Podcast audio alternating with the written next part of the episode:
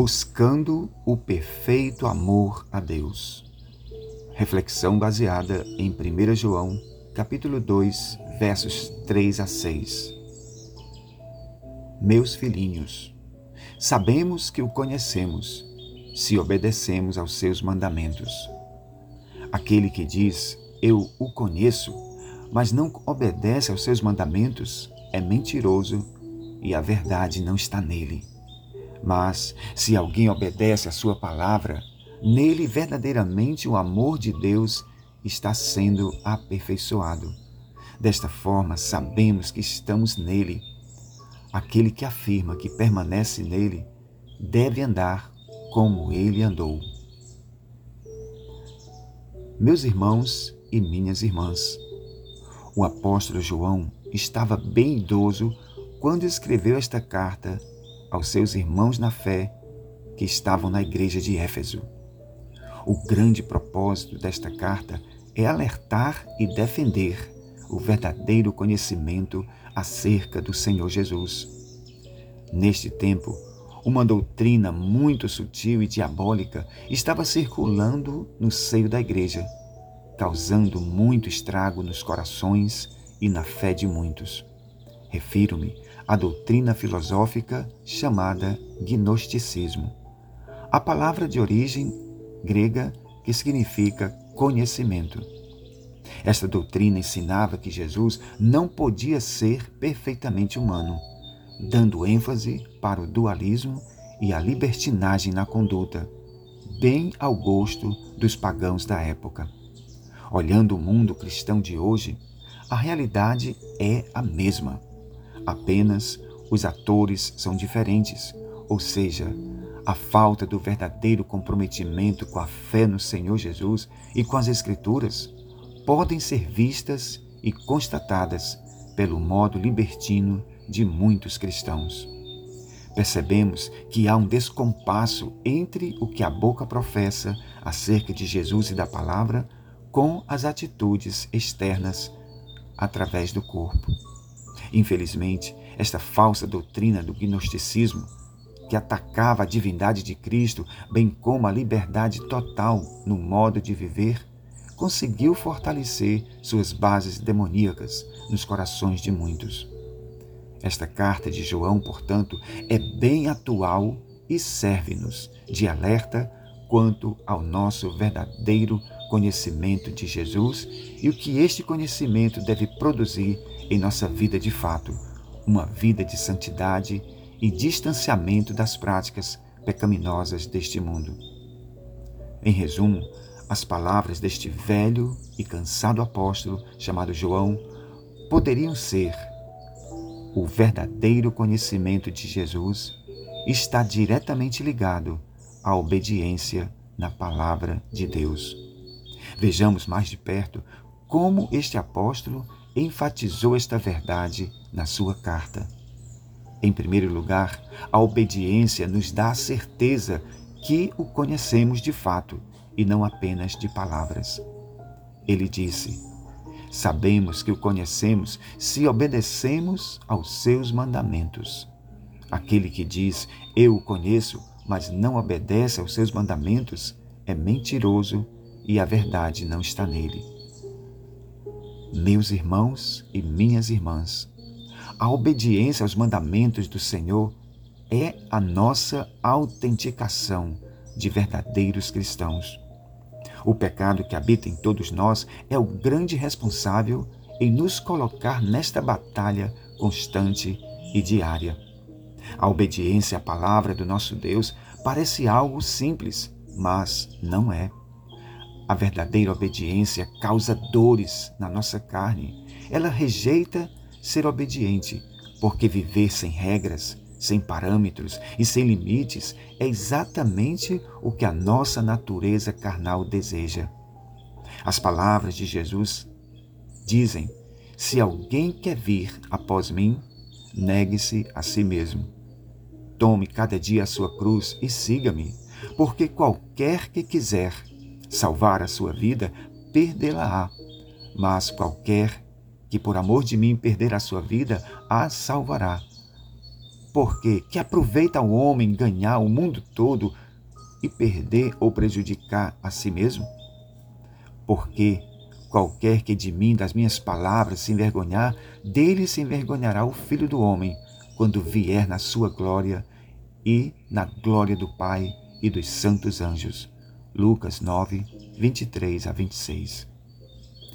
Eu não tenho dúvidas que essas orientações e ensinos de Jesus são bastante claras para todos nós hoje.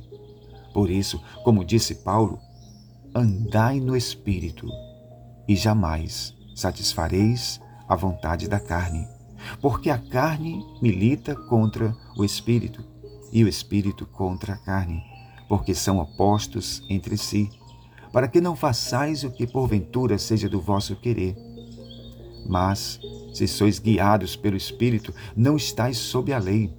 Ora, as obras da carne são conhecidas e são elas: prostituição, impureza, lascívia, idolatria, feitiçarias, inimizades, porfias, ciúmes, iras, discórdias, dissensões, facções, invejas, bebedices, glutonarias e coisas semelhantes a estas, a respeito das quais eu vos declaro, como já outrora vos preveni, que não herdarão o reino de Deus os que tais coisas praticam.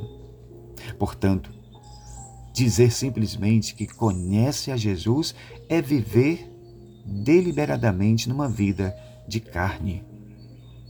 Ela nos coloca fora do reino de Deus e de Cristo.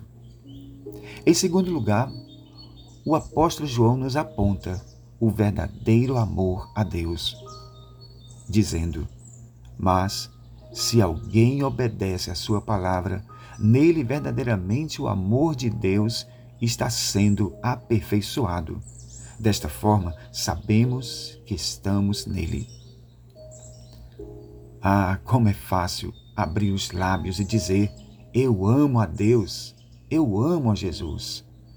O verdadeiro amor, porém, se exteriorizam em atitudes de obediência João nos coloca uma caminhada de aperfeiçoamento no nosso amor por Deus.